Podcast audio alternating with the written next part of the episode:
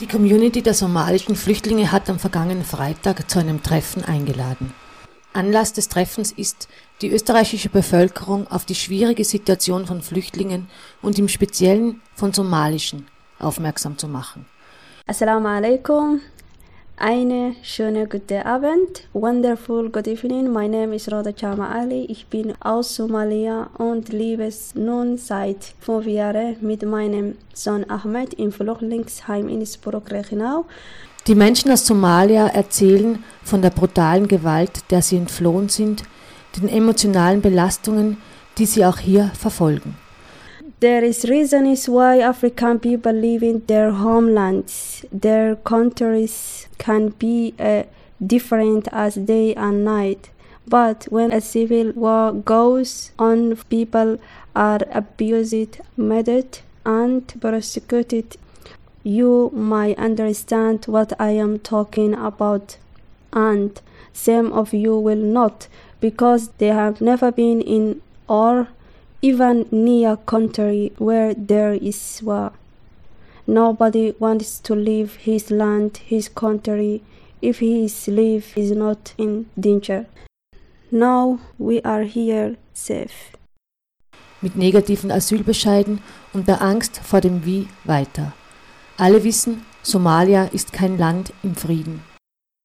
But what kills us now is the endless waiting, waiting, waiting, waiting for a positive answer, waiting for the leaders to arrive, waiting for the next winter to come, year after year after year.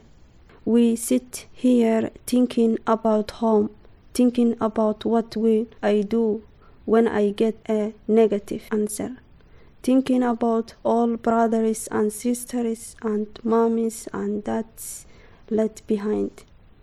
In the end, all this thing is a torture, for most, a torture for the psyche, which is crippled anyway by all the cultural memories, tortures, killing from the past. Like this is not possible for most refugees to start a normal life, to find a regime, to find work, to find friends, to start social integration. It is my best wish to see my family safe in the future, but not only mine, nor all families. I can feel that my son he studied first class Volksschule is so devoted and he loves to learn about new things.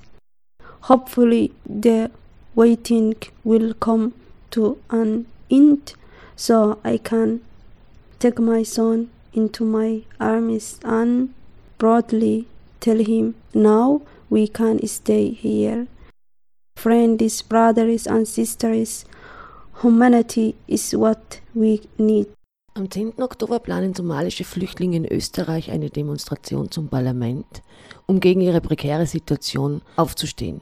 Sie fordern Flüchtlingsanerkennung, Familienzusammenführung und Schluss mit Dublin II-Abschiebungen.